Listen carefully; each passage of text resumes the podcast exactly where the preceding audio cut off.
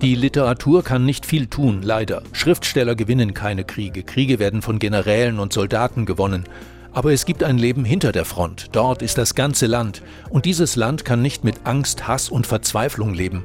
Die Menschen dürfen ihre Werte nicht verlieren und dazu kann Kultur beitragen. Wenn Schriftsteller schreiben, Musiker musizieren und im Theater gespielt wird, dann geht es nicht um Unterhaltung, sondern um ein erfülltes Leben. Und die Besatzer schaffen es nicht, dieses Leben in der Ukraine zu stoppen. Das sagt Serhii Jadan, Autor und Musiker aus Kharkiv, über die Kraft von Literatur in Zeiten des Krieges. Der Ukrainer Jadan ist in diesem Jahr Friedenspreisträger des deutschen Buchhandels. Die Ehrung markiert traditionell den Abschluss der Frankfurter Buchmesse. Nächstes Jahr ist Gastland Slowenien. Dieses Jahr war es Spanien mit viel weiblichen Stimmen. Es geht in den Texten um Landflucht, Migration und darum, wie lange Kriege in der Gesellschaft nachwirken.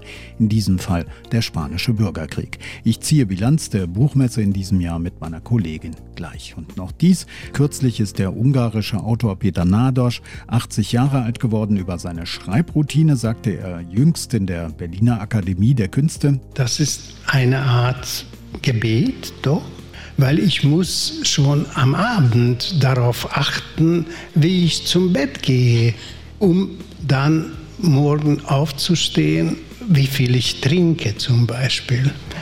Das ist sehr wichtig, zu viel nicht, aber etwas doch. Nun hat er sein Archiv der Akademie der Künste überlassen. Welche Schätze dort verwahrt werden, hat mir der Direktor des Archivs verraten und damit herzlich willkommen zu 25 Minuten Literatur. Ich bin Stefan Oschwart. Starke Sätze. Der Literaturpodcast von RBB24 Inforadio. Die Frankfurter Buchmesse, sie geht zu Ende. Gastland in diesem Jahr Spanien. Aber das Thema, das die Nachrichten beherrscht, die sogenannte Zeitenwende eines neuen Angriffskrieges mitten in Europa, in der Ukraine, die spielte natürlich in diesem Jahr naturgemäß auch auf der Buchmesse eine große Rolle. Und meine Kollegin Nadine Kreuzhaller hat die Buchmesse vor Ort verfolgt, ist noch in Frankfurt am Main. Hallo. Hallo. Nadine, 4000 Aussteller, halb so viel wie vor der Corona-Pandemie. Was ist noch anders? Ja, also zum einen muss ich sagen, hat sich da schon das Gefühl eingestellt, alles ist irgendwie wieder beim Alten. Also die Gänge waren zwar breiter als in Vor-Corona-Zeiten, aber dann war jetzt an den Besuchertagen, also es war ja auch schon ab Freitag fürs Publikum geöffnet, da war dann doch zwischendurch wieder dieses Gefühl da, dieses typische Messegefühl, schieben, drängen und warten. Und Corona-Auflagen gab es auch keine mehr. Maske zu tragen wurde lediglich empfohlen. Das haben einige gemacht, viele aber auch nicht. Also insofern alles wie früher auf der einen Seite und auf der anderen Seite ist leider gar nichts wie früher. Tatsächlich geht's der Branche wirklich eher schlecht. Also die hohen Energiepreise, die Papierpreise, die deutlich angezogen haben, all das belastet sie und Einige sagen jetzt schon, sie wissen irgendwie gar nicht, wie das weitergehen soll im nächsten Jahr. Und sie berichten auch, dass sie auf der Messe jetzt weniger Zusagen für neue Bücher machen konnten. Auch die Literaturagenten sagen, es ist schwerer, neue Bücher an Verlage zu verkaufen. Ja, das sind alles Dinge, die doch diese Feierstimmung, die die Buchmesse ausgibt, ein wenig trüben. Gastland in diesem Jahr, äh, kommen wir mal zum Schönen, ist ja Spanien. Reden wir mal darüber, was das Gastland äh, zu bieten hat und hatte. Was äh, ist dir da besonders aufgefallen? Also erstmal gibt es ja ein Pavillon, da hat sich Spanien, das ist mir aufgefallen, ja, besonders modern auf der einen Seite, aber eben auf der anderen Seite dann doch auch wieder gleichzeitig traditionell gezeigt. Also künstliche Intelligenz und technische Spielereien waren da in diesem Pavillon zu erleben. Gleichzeitig eben Bücherregale, Flamenco am Abend und auch Gedichte aus den letzten Jahrzehnten. Aber eben vor allem in der Literatur und den Büchern, die hier auch ausgestellt waren. Vieles hat sich verändert seit 1991. Das zeigt sich da. Also damals war Spanien noch nach den langen Jahren der Franco-Diktatur ja immer noch dabei, sich so in Europa zu festigen, erst noch so die Demokratisierung noch weiter auf den Weg zu bringen. Und damals, das hat der Schriftsteller Antonio Munoz Molina gesagt, da wurden in der Literatur viele Dinge, viele Realitäten unter den Teppich gekehrt. Und auch der Schriftsteller Isaac Rosa hat mir das erzählt. Er gehört zu der Generation, die erst nach der Franco-Ära geboren wurden. Und jetzt hat sich das eben geändert. Also viele, viele Konflikte, alles, was in der Gesellschaft so brodelt, kommt in der Literatur vor. Sie ist pluralistischer geworden nicht zuletzt auch durch die vielen Einwanderer. 14 Prozent der Bevölkerung in Spanien sind Einwanderer und die kommen aus Lateinamerika, aus Marokko, aus China und so weiter. Und es lässt sich auch erlesen. Die marokkanisch-katalanische Autorin zum Beispiel, Nahat El Hajmi heißt sie, schreibt darüber, wie es sich eben anfühlt, äh, sich zwei Welten zugehörig zu fühlen. Und auffällig ist auch, dass äh, die aktuelle Literatur Spaniens vor allem von Frauen geprägt ist. Also die ist ganz stark weiblich. Da ist zum Beispiel Elvira Sastre, eine Art Shootingstar der spanischen Literaturszene.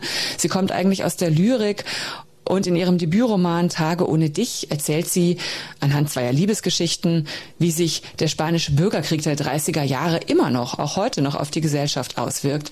Und ein großes Thema ist auch die Wirtschaftskrise von 2008, wie sich das auch immer noch auf mehrere Generationen auswirkt. Zum einen auf die ganz junge Generation, zu der Anna Iris Simon gehört in ihrem Roman Mitten im Sommer schreibt sie darüber, über diese verlorene Generation, ja, also die schon mit Mitte 20 häufig mehrere Massenentlassungen erlebt hat und für die das Leben im Prekariat etwas ganz Normales geworden ist.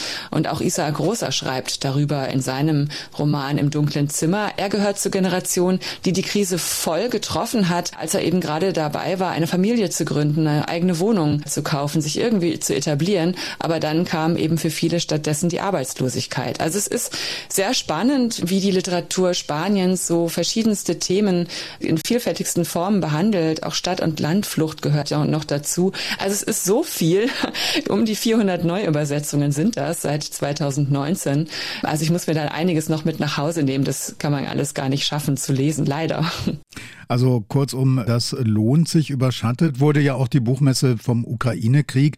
Deshalb war das ja auch ein Schwerpunkt. Da ging es vermutlich nicht nur ums schöne Wort, oder? Nee, natürlich nicht. Also es ging auch viel weniger um die Bücher und die Literatur von den Autorinnen und Autoren, die da zur Buchmesse angereist sind. Da sind zum Beispiel Andrei Kurkov, Juri Andruchowitsch, Evgenia Belorussitz waren hier, um nur einige zu nennen. Und auf den Bühnen und Podien und Lesungen, da ging es natürlich vor allem immer um die Situation in der Ukraine. Aber es ist den Autorinnen und Autoren auch wichtig. Also Andrei Kurkov hat zum Beispiel gesagt, er redet gerade dreimal lieber über die Ukraine und die Situation dort als über seine Bücher. Samson und Nadjeshta ist sein aktueller Roman. Es geht eben darum, gesehen und wahrgenommen zu werden. Es hat sich insgesamt wirklich angefühlt, als sei eigentlich die Ukraine hier tatsächlich der Schwerpunkt, das Gastland. Also sie stand sehr im Fokus. Über 40 Verlage sind auch angereist mithilfe der Buchmesse. Die hat auch bei der Logistik geholfen. Es ist ja nicht so leicht, gerade Bücher und alles aus der Ukraine herauszubringen. Also für über 40 Verlage sind angereist und haben hier am Gemeinschaftsstand vom Goethe-Institut und dem Ukrainian Book Institute organisiert, eben ihre Verlage, ihre Bücher präsentiert. Es ist also ein Stück Normalität in Kriegszeiten für sie hier auch gewesen. Aber der Krieg der war schon immer präsent, also auch am Stand selbst. Da gab es einen Leuchtkasten über der Bühne, der immer mal wieder rot geblinkt hat. Immer dann, wenn in der Ukraine Städte angegriffen wurden, wenn also gerade irgendwo Luftalarm war und das Licht, das blinkte doch sehr oft. Also das war schon bedrückend und das machte halt diese Gleichzeitigkeit, ne? Buchmesse hier, Krieg dort, Alltag und Krieg gleichzeitig. Also es machte das sehr greifbar plötzlich. Auffällig ist ja, es sind ja jetzt einige Kriegstagebücher und Essays ukrainischer Autoren, Autorinnen erschienen. Also Tanja Maljarczuk zum Beispiel von Kurkov, von Gerasimov, von Jadan. Also sozusagen Schreiben in Echtzeit. Haben Sie Ihre Stimme wiedergefunden? Viele haben ja zu Beginn des Krieges gesagt, Sie könnten jetzt keine Literatur mehr schreiben. Ja, dazu hat Sergi Jadan, der diesjährige Friedenspreisträger des äh, deutschen Buchhandels, der hat da etwas sehr Einleuchtendes gesagt. Er hat erzählt, auch er schreibt mittlerweile wieder. Am Anfang war ihm das überhaupt gar nicht möglich. Und er sagt, wenn die Kultur schweigt, wenn die Schriftsteller, wenn die Dichter schweigen, dann bedeutet es, dass die Angst gewonnen hat. Also zwingt er sich auch so ein bisschen dazu, weiterzuschreiben. Allerdings sagt er auch, der Krieg, der taugt nicht als literarisches Material. Es gehe im Krieg eben vor allem jetzt erstmal ums Überleben. Und deswegen gibt es von ihm jetzt auch ein Buch, Der Himmel über Kharkiv, bei Surkamp erschienen, wo eben seine gesammelten Facebook- und Twitter-Posts aus diesem Jahr seit dem Angriff Russlands am am 24. Februar versammelt sind. Das ist natürlich keine Literatur, sondern das ist eine Dokumentation. Und es ist natürlich auch so, dass in diesem Buch jetzt, in diesen Facebook-Posts, die veröffentlicht wurden, auch Sätze zu lesen sind wie alle Russen sind Barbaren, alle Russen sind Verbrecher. Er feuert in diesem Buch die ukrainische Armee an. Das ist natürlich alles ganz schöne Kriegsrhetorik. Er sagt dazu, darauf angesprochen, stellen Sie sich vor, Sie gehen in Kharkiv durch die Straßen und plötzlich liegt da ein Toter und er ist ein Bekannter von Ihnen, dann fallen Ihnen nicht unbedingt politisch korrekte Worte dazu ein. Sergei Jadan, du hast es angesprochen, er ist Friedenspreisträger des deutschen Buchhandels. Wie hast du ihn selber erlebt? Also ich habe ihn auf ganz verschiedene Arten erlebt. Am Freitagabend zum Beispiel, da war ich auf einem Konzert, das er gegeben hat, zusammen mit Juri Hirschi, der ja äh, auch Musiker ist und in Berlin lebt. Und Sergi Jadan und er haben gemeinsam ukrainische Gedichte der 20er Jahre vertont und auch gesungen und dazu Beats und Bässe gespielt. Es war eine sehr gelöste Stimmung da auf dem Messegelände in einem Pavillon draußen. Das war so eine richtige Konzertstimmung und ich habe ihn da sehr gelöst erlebt. Und ein paar Stunden vorher habe ich ihn noch in einem Pressegespräch erlebt. Und da war er ein ganz anderer Sergi Jadan, sehr konzentriert. Er hat eine große Ruhe ausgestrahlt, war sehr geduldig mit den Fragenden, aber hat auch erzählt, dass es in ihm drin gleichzeitig ganz anders aussieht. Normalerweise checkt er mehrmals am Tag sein Handy und verfolgt die Nachrichten aus der Ukraine und auch aus Kharkiv. Und er hat gesagt, dass er sich überhaupt nicht wohl damit fühlt, jetzt hier zu sitzen und schon seit einiger Zeit nicht mehr die Nachrichten gelesen zu haben. Und er hat gesagt, es ist unmöglich, sich davon frei zu machen von dem Krieg und der Situation dort zu Hause und hier einfach das Leben auf der Frankfurter Buchmesse zu genießen. Und trotzdem sei es gut, dass natürlich alle hier zusammenkommen und er spüre auch eine große Unterstützung dadurch von der deutschen Gesellschaft und auch von anderen Europäern in diesem Krieg. Also ich war auch ganz beeindruckt, diese Gleichzeitigkeit Schriftsteller und Aktivist sein, die ist wirklich jeder Pore zu spüren.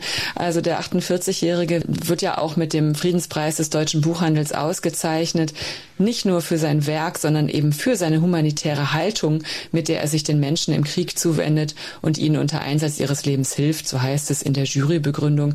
Also das war auch zu spüren, dieser Einsatz und äh, diese volle Konzentration auch auf diese Aufgabe, die er sich da gegeben hat. Du hast ja in deiner letzten Sendung Juri Andruchowitsch interviewt, auch er hat ja jetzt ein neues Buch geschrieben und er hat gesagt, wichtig sind schwere Waffen und Bücher. Was meint er denn damit? Er hat dazu gesagt, dass eben zum einen auch Schrift Schriftsteller, Schriftstellerinnen dass die Meinungen, dass das, was sie erzählen auf den Bühnen, zum Beispiel jetzt auf der Buchmesse, eben wichtig ist neben der äh, Politik und dass eben aber auch wichtig sei, dass die Ukraine nicht nur als angegriffenes Land präsent ist, sondern eben auch mit ihrer kulturellen Identität und davon eben erzählen soll und will. Und das etwas ist, was sie eben mit anderen teilen wollen. Aber zu diesem Zitat, die Ukraine brauche gute Bücher, und schwere Waffen, passt auch der Auftritt, die Videobotschaft des ukrainischen äh, Präsidenten Zelensky.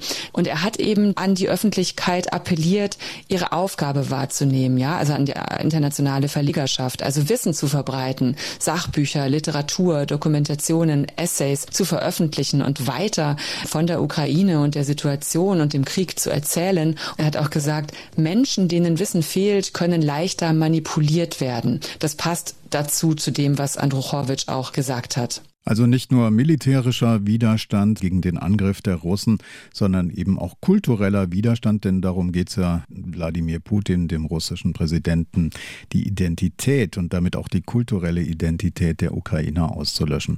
Nadine Kreuzhaler von der Frankfurter Buchmesse, vielen Dank. Gerne. Jüngst ist der ungarische Erfolgsautor Peter Nadosch 80 Jahre alt geworden. Sein Archiv hat er der Berliner Akademie der Künste überlassen. Damit lagern dort schon die Unterlagen von vier ungarischen Großschriftstellern, György Konrad, Peter Esterhazy, dem Literaturnobelpreisträger Imre Kertész und jetzt eben Peter Nadosch. Ich habe mich ins Archiv neben der Charité aufgemacht und dort den Direktor Werner Hegewald getroffen. Als erstes hat er in den Safe gegriffen und mir den Literaturnobelpreis von Imre Kertész gezeigt. Das Ganze teilt sich immer in eine Urkunde und auf eine goldene Medaille, die extra für diesen einen Anlass mit dem Namen des Geehrten versehen wird und dem entsprechenden Datum der Verleihung. Auf der Vorderseite sieht man den Preisgeber Alfred Nobel und auf der Rückseite sieht man eine allegorische Szene, die aus dem Stiftungsjahr kommt und hier unten sehen Sie dann den Namen eingeprägt von dem Preisträger I. Kertész. Für uns ist es natürlich besonders wertvoll, weil der Literaturnobelpreis ja die höchste Preiskategorie ist, die man sich überhaupt vorstellen kann und äh, es das erste Stück ist, das wir von dieser Art in diesem Hause haben, in unserem Archiv haben. Gehen wir vielleicht über zu Peter Nadasch oh, und ja. seinem Archiv und gucken wir uns da auch etwas an. Ähm, das ist ja was Besonderes, weil Nadasch von Hause aus ja nicht nur Literat war, sondern äh, vor allem Fotograf. Das hat er ja gelernt. Das heißt, da sind ja wahrscheinlich im Nachlass auch viele, viele, viele Fotos und Negative. Ne? Ja, also wir haben beide Talente, wenn man es so sagen will, den Schriftsteller und den Fotografen im Archiv abgebildet. Jetzt haben Sie was hervorgeholt. Transportmappe steht da drauf. Aha. Ja, das sind die Vitrinen, die wir zur Archiveröffnung von Peter Nadasch gezeigt haben. Und das sind zum Beispiel Fotos von ihm.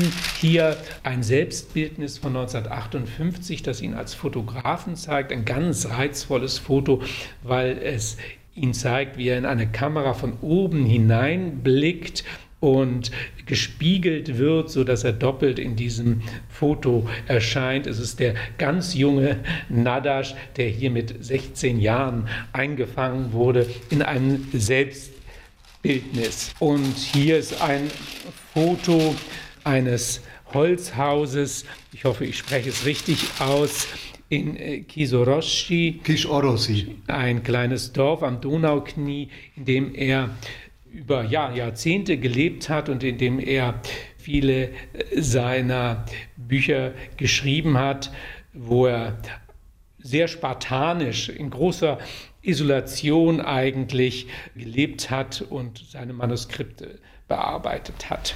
Ach, hier haben wir seine Urkunde, die seinen Abschluss als Fotografen zeigt.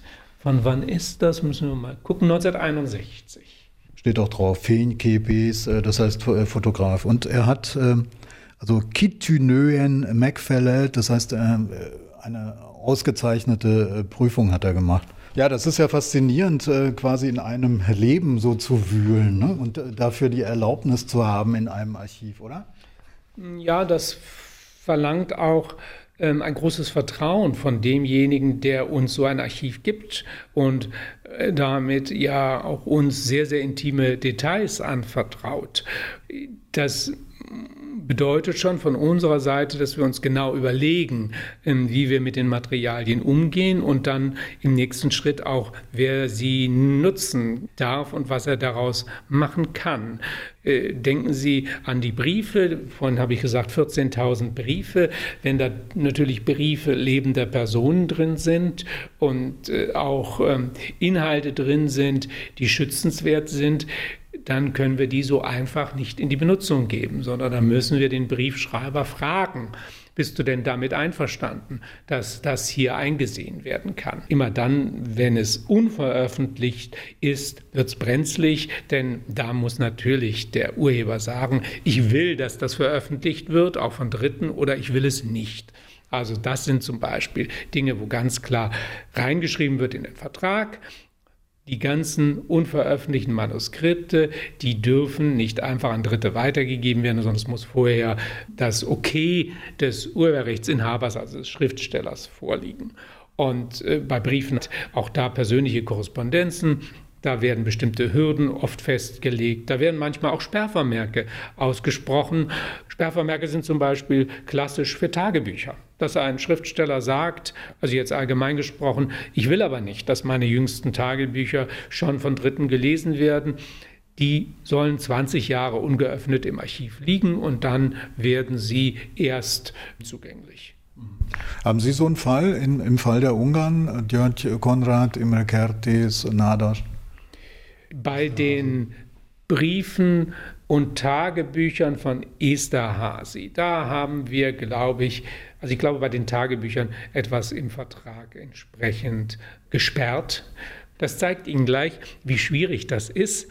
Wir haben 1200 KünstlerInnen-Archive. Für jedes gibt es einen Vertrag und dieser Vertrag steuert die Benutzung. Auch wenn das Standardverträge sind, gibt es immer wieder Ausnahmebestimmungen.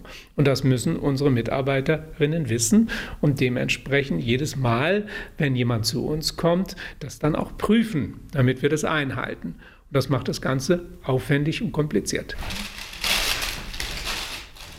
Dann vielleicht noch ähm, das Familienarchiv von Hanasch. Oh ja, oh ja. Da habe ich Ihnen zwei Sein, Dinge rausgesucht. Seine Eltern waren ja Kommunisten. Ja.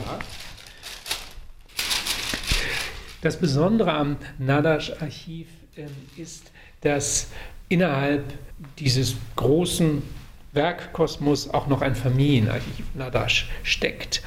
Wie so eine Art Kapsel, Zeitkapsel im Archiv, ein Archiv im Archiv.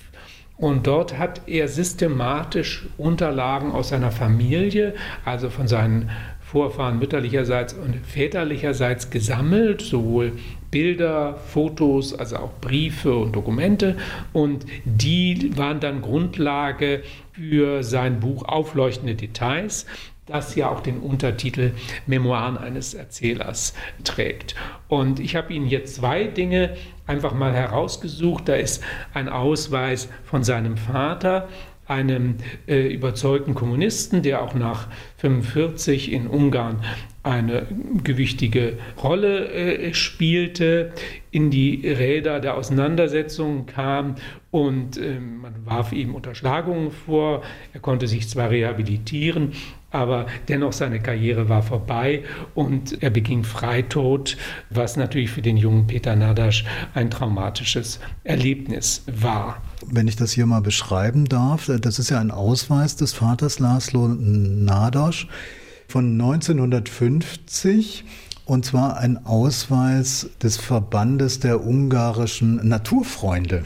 Also, Magyar Természetbarátszövetség. Er war in der Postverwaltung tätig, also ist es jetzt nicht unbedingt was mit seinem Beruf direkt zu tun hat, aber äh, ein Dokument, was äh, Peter Nadasch von seinem Vater aufgehoben hat und was eben auch ein Foto äh, von ihm zeigt.